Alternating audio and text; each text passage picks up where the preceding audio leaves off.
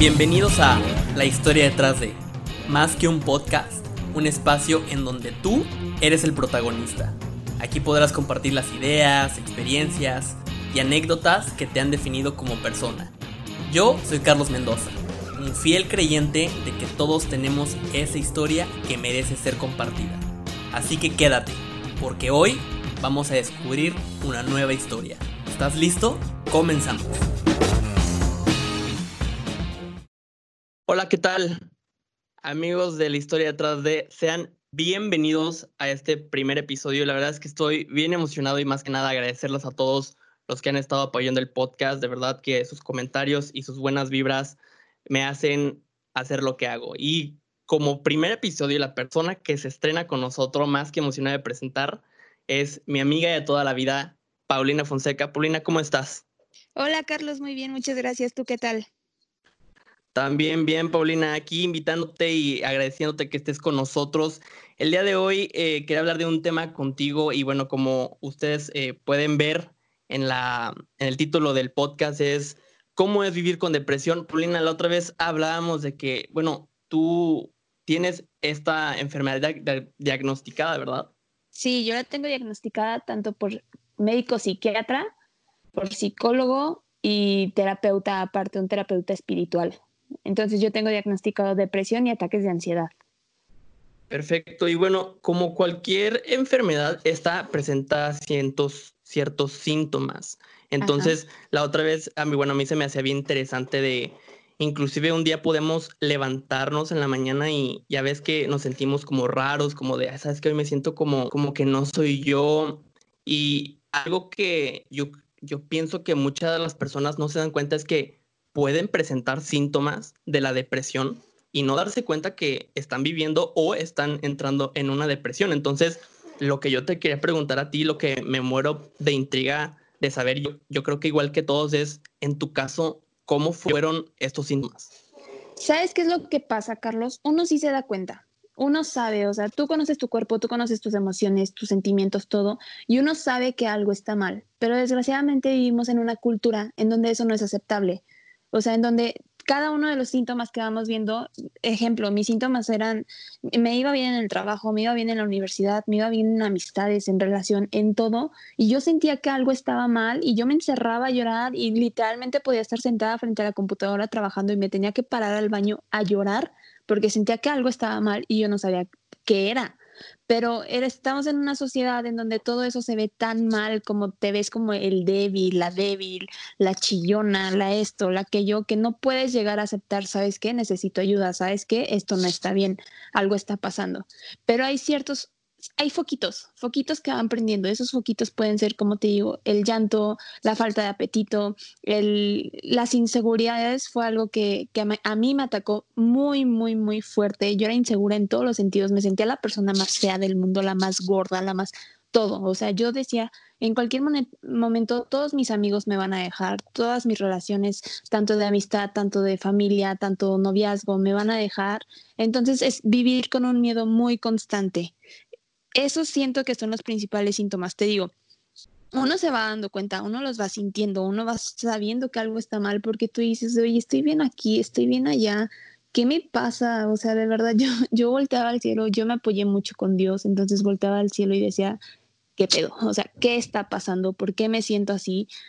Y todo esto tiene, tiene una historia de, o sea, como lo decimos, una historia detrás de que es un nacimiento de un problema que a lo mejor tú te guardaste y nunca sacaste y, y hay un momento en el que tiene que salir y otros de mis síntomas fueron enfermedades graves de salud. O sea, yo terminé en dos operaciones que muchos doctores me dijeron, esto es puro estrés, esto es puro, puros sentimientos acumulados. Entonces, son varios los síntomas. Mis principales, te digo, fue el llanto, la falta de apetito, enfermedades de salud y este, las inseguridades. Esos considero fueron mis principales síntomas. Vale, oye, y me encantó, de verdad me encantó que tomaste un tema bien importante y justamente a eso quería llegar, el tema de los comentarios y la sociedad. El típico, oye, no te sientas así, no pasa nada, mira, échale ganas, este, estás teniendo un mal día.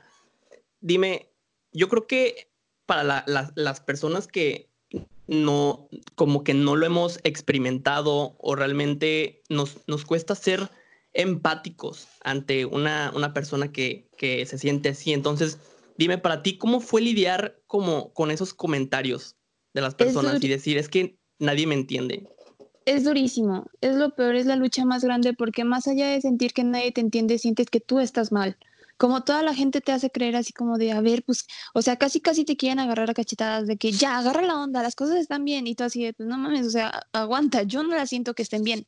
O sea, yo ya intenté de un modo, intenté de otro, intenté de otro, porque te lo digo, o sea, yo, yo vivo en una familia en la que los psiquiatras son doctores que uno puede pensar que te van a traer dopado todo el día y vas a estar drogado. Yo ahorita estoy bajo tratamiento y no me siento ni drogada, ni dopada, ni nada por el estilo. Al contrario, me siento más feliz, más tranquila, más estable emocionalmente.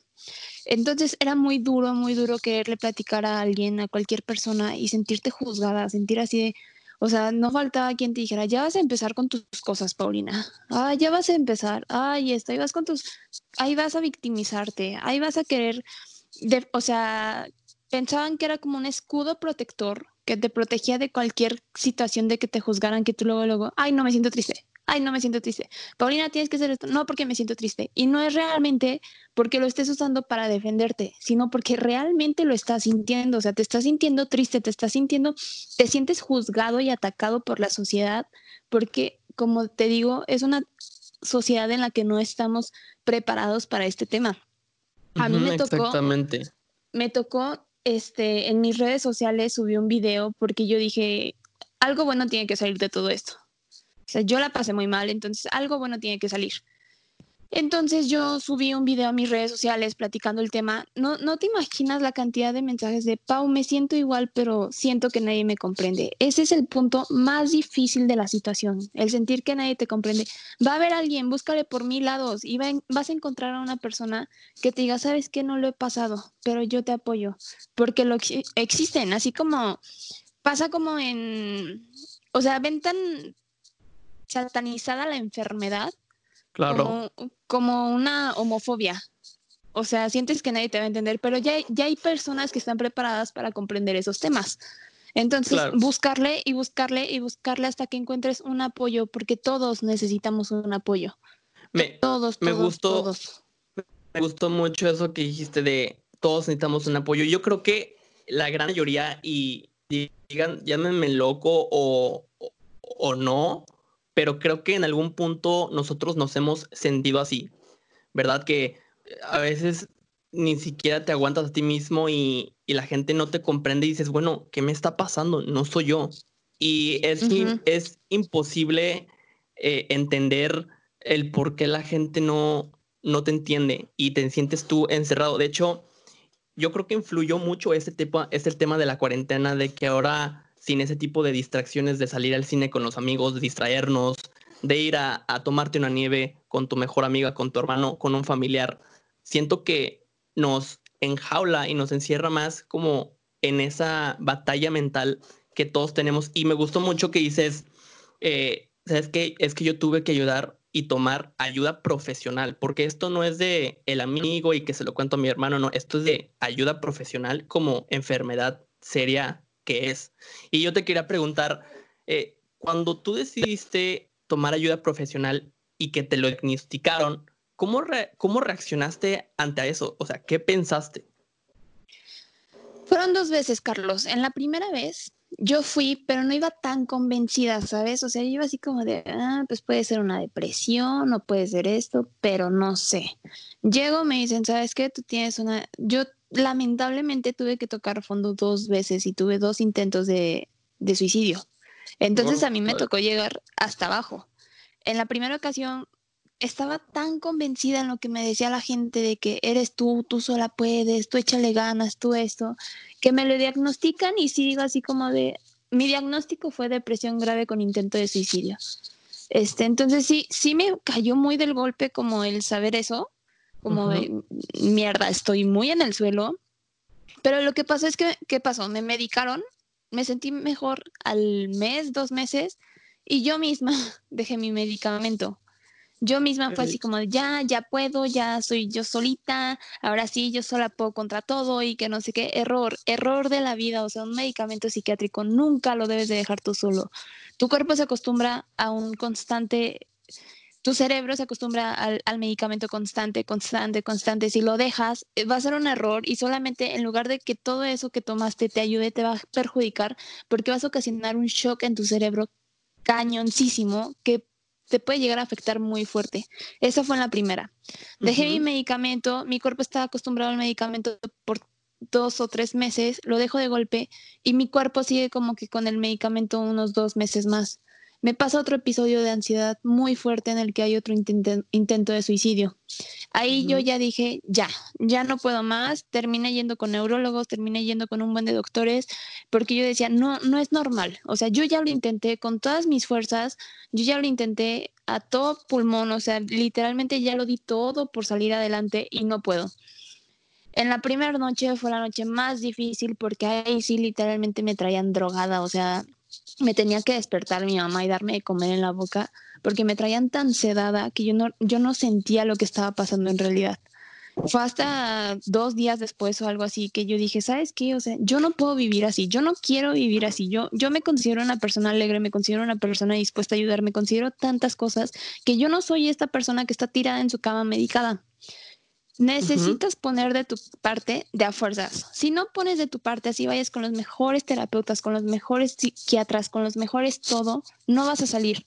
O sea, tienes que literalmente agarrarte de huevos o de ovarios y decir, ¿sabes qué? Yo puedo, yo, puedo, yo puedo, yo puedo. Y es un constante yo puedo. Porque van, llevo tres meses en medicamento y todavía hay momentos en los que yo digo, me siento mal, pero ese me siento mal ya me hace sentir fuerte y decir, ¿sabes qué? Me siento mal, pero chingue su madre, ahorita salgo adelante. Ahorita me pongo a hacer algo. Oye, fíjate que, qué impresión, ¿no? Y qué fuerte lo que comentas, eso de, de dos intentos de suicidio. O sea, realmente entonces, para que tomemos a, a consideración que puede inclusive ser una enfermedad mortal, una enfermedad mortífera, ¿no? Entonces, yo, a mí lo que me causa intriga y yo creo que al, igual de muchos es, y, con todo tu respeto, ¿cómo fue el momento en el que una persona con, con depresión es, cómo es ese día que dices, sabes que ya no, ya no, ya no puedo más, ya, ya no aguanto esto, nadie me entiende que, que inclusive llega a pasar por, por, tu, por tu cabeza el ya no, no quiero vivir? ¿Cómo fue? Mira, primero que nada voy a hablar de la enfermedad como tal. Es una enfermedad mortal porque es una enfermedad, es salud. De lo que estamos hablando es salud. Yo no soy un especialista, pero es salud emocional, es salud mental. Tu cerebro, así como tu rodilla, cuando alguien se, lastima la rodilla, ¿qué hace? Se la atiende, ¿no? Y si no se la atiende, va, va a sufrir de eso toda su vida. Entonces tu cerebro es tan importante, es lo que maneja todo. Y si tú no lo atiendes, vas a sufrir toda tu vida. Debes de darle la atención médica que él necesita. Es como cuando tienes un dolor constante de cabeza. ¿Qué haces? Vas y lo revisas. Si tienes sentimientos o pensamientos negativos constantes, ¿qué haces? Vas y lo revisas. O sea, debemos de darle la importancia que no se le ha dado por años. ¿Es una enfermedad mortal? Claro que sí. Yo, ¿cómo llegué a ese punto? Cuando te digo, la primera vez sentía que mi mundo se me caía de un momento a otro. O sea, al mínimo error, yo sentía que la vida ya se me estaba cayendo y que yo era la peor persona y que nadie me iba a querer y que estaba sola en este mundo y que no recibía el apoyo de nadie. Entonces yo decía, ¿qué hago aquí? O sea, si, si me siento sola, así esto, o sea, que yo, yo ya no quiero sentirme así, ¿qué hago aquí? Esa fue la primera. en la segunda, lo, que, lo que más me afectó era, ya lo intenté todo, pero lo había intentado entre comillas, ¿sabes? O sea, lo había intentado, pero no había dado mi 100, estaba dando un 80. Entonces yo decía, ya lo intenté todo, ya hice todo y no me sale y me sigo sintiendo igual. Y, y de igual manera, al mínimo problema fue un, ya, ya no quiero, ya no puedo estar aquí, ya no quiero. Y no creas que fue un pensamiento de un momento fue un pensamiento que me, largo, me duró todo el largo de todo un fin de semana. O sea, fue jueves sintiéndome así, viernes sintiendo, jueves que lo intento, viernes sintiéndome así, sábado y domingo hablo con mis papás y les digo, esta vez lo voy a hacer por ustedes porque por mí no puedo. O sea, yo ya estoy cansada de sentirme así. Yo ya no veía salida, yo decía, si me tienen que internar, interneme. ¿Por qué? Porque yo ya no veía una salida, porque yo, según yo, ya había intentado todo, cuando en realidad no lo había hecho. Entonces yo siento que es un constante sentir culpa, sentir vacío. El vacío es, es horrible porque ves que podemos estar rodeados de cientos de personas y sentirte vacío es algo horrible que te consume. Entonces poco a poco te vas consumiendo y lo que te lleva a ese punto es el decir, ya no quiero sentirme así, pero no tengo la fuerza para salir adelante. Órale, la verdad que impresión, ¿eh? Yo realmente que con todo esto que nos cuentas, yo me quedo impactado porque al menos yo me he sentido de esa manera, yo me siento muy identificado contigo, pero sí es como, wow, o sea, todo lo que me cuentas y ahorita que mencionas a tus papás, era, se me pasaba por la mente es, por ejemplo, en el tema familiar, hablando en tu ambiente más cercano, ¿cómo fluyó? ¿Tuviste alguna reacción como en tus papás de que, de que su, su cambio de humor cambió paulatinamente o cómo fue? Fíjate que al principio mis papás no lo aceptaban como una enfermedad. Ellos mismos me decían, es, que eres muy noble de corazón, es que eres muy tierna, eres muy linda y dejas que te afecte todo y que no sé qué. Pero hubo un momento en la primera ocasión que atento contra mi vida, no se los dije. Me apoyé con, con la que era mi pareja. Entonces no se los comenté porque porque no quise preocuparlos. En la segunda ocasión se dieron cuenta, ellos estuvieron, ellos supieron, ellos todo. Entonces fue un golpe, híjole, bien dicen que no hay dolor más grande que ver a un hijo mal. Mis papás estuvieron, estuvieron destro mi mamá dejó su vida por completo por estar conmigo porque los doctores le prohibieron que yo durmiera sola al menos por un mes. Y fue dejar su vida y estar conmigo 24/7 al menos por un mes mi hermano menor totalmente preocupado, mi hermano mayor de la misma manera, o sea, cada uno a su manera, pero todos es algo que afecta a toda la familia, que consume a toda la familia, porque, y no solo a la familia, amistades, o sea, he tenido amistades que todos los días, Pau, ¿cómo estás? Pau, voy a verte, o sea, que se nota el interés y es en el momento en el que dices, o sea, vale la pena vivir, tengo con quien vivir. Claro.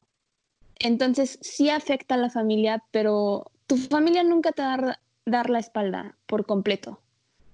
O sea, en el momento en el que vean que, que, necesitas, a menos de que, claro, existen familias malas, yo no te puedo decir que no, existen familias en donde por más que busques y busques no vas a encontrar el apoyo, pero tienes que encontrarlo en otras personas. ¿Por qué? Porque necesitas quien te diga, Pau, estás constante con tu medicamento, Pau, estás siguiendo las instrucciones, Pau, esto, necesitas quien te lo recuerde, necesitas ese apoyo de Pau, vas a, vamos, vamos como familia, vamos a salir adelante, porque como te digo, es algo que afecta a toda la familia y a todo tu alrededor, a todo tu círculo social. Cuando yo decidí, cuando pasó eso, yo dije, necesito apoyo, ¿qué hago? Se lo dije así, tal cual a mis amistades, pasó esto, te necesito. Y aquí tenía varios de mis amigos y es cuando te das cuenta quién sí va a estar siempre y quién, ha estado siempre Exactamente. ¿Quién sí va a estar siempre? Es con las personas que no te dicen lo que tú quieres escuchar, ¿verdad? O sea, son las personas que, que, que te dicen y con todo el dolor y aunque a nosotros no nos guste que nos digan nuestras verdades y aunque las verdades duelan, son esas personas las, que valen las, los, exactamente las que te dicen, Paulina, sabes que estás mal, tienes que ir con un profesional, tienes que tomar ayuda profesional. Paulina, estamos llegando al eh, al cierre de este podcast súper interesante y me gustaría cerrar con dos preguntas. La primera es, eh, en, en, en tu criterio, en tu opinión, ¿la depresión es algo que paulatinamente vas a superar o es algo con lo que simplemente vives y se controla? Yo, yo, yo, yo, yo te voy a hablar desde mi experiencia, no desde un término médico, porque lo desconozco, pero yo desde mi experiencia decidí decir, ok, me enfermé, me sané y ya fue. Es mi, ahorita es mi proceso, pero decido dejarlo. Fue parte de mí, me formó, me todo, pero ya decido dejarlo. O sea, acabando mi tratamiento y acabando mis terapias, yo ya no tengo depresión. Yo no vivo con ella. Viví con ella, estuvo en mi vida, pero no vivo con ella. Y eso es algo que yo lo decidí. Me encanta. Ahorita, eh, al momento que estamos grabando este podcast y después de todo lo que nos has compartido y nos has contado y lo que viviste, tu experiencia, ¿cómo te sientes al día de hoy? Muy bien, no hombre, o sea, si yo te contara, esto lleva tres meses, soy una persona totalmente diferente a la de hace tres meses. Hace tres meses yo no podría hablar de esto, yo no podría aceptarlo. Hoy en día lo acepto y más allá de aceptarlo, se lo digo a todas las personas que nos escuchan, si algún día necesitan un, ¿sabes qué? Me siento como, como lo describiste, pero no me animo a hablarlo con mis papás o no me animo a hablarlo con mis amigos. De verdad, yo estoy 100% dispuesta a apoyarlos, a darles el apoyo que yo pueda, que yo, que yo pueda a mi disposición. ¿Por qué? Porque sé que en ese momento lo necesitas y no sabes con quién correr. Y si algún día necesitan algo, me pueden encontrar en cualquiera de mis redes sociales, ahí escribirme, no duden que les voy a contestar. O sea, ahorita yo estoy para ayudar y al ayudar me ayudo. Al ayudar siempre, me ayudo, exactamente. Uno siempre tiene que sacar lo mejor de las personas, no, no agarrar lo malo, no, hombre, agarrar lo bueno. Y si una persona me dice, me siento así, así, así, decirle, ¿sabes qué? Puedes hacer esto y al decírselo a esa persona te lo dices a ti mismo. Exactamente. Paulina, pues me encantó, me encantó muchísimas gracias lo que, lo que compartiste, lo que nos dejas, la experiencia. Y yo me quedo con eso que dijiste de no dudes en tomar ayuda profesional y no dudes en expresarlo abiertamente a tus papás, de que te sientes mal, de que realmente necesitas ayuda, porque al, al sentirnos solo esto se puede desarrollar, inclusive pues puede llegar a ser mortífero, ¿no? Claro que sí. Perfecto, Paulina. Pues, Paulina, te agradezco eh, el tiempo con nosotros, te agradezco toda la confianza, toda la sinceridad, tu honestidad y pues muchísimas gracias el día de hoy por estar aquí. ¿Cómo te sentiste? Dime.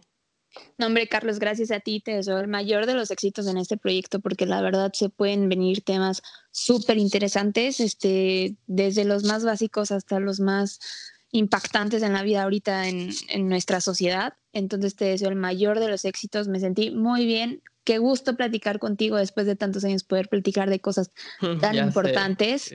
Qué gusto de verdad. Y pues nada, el mayor de los éxitos y puro para adelante.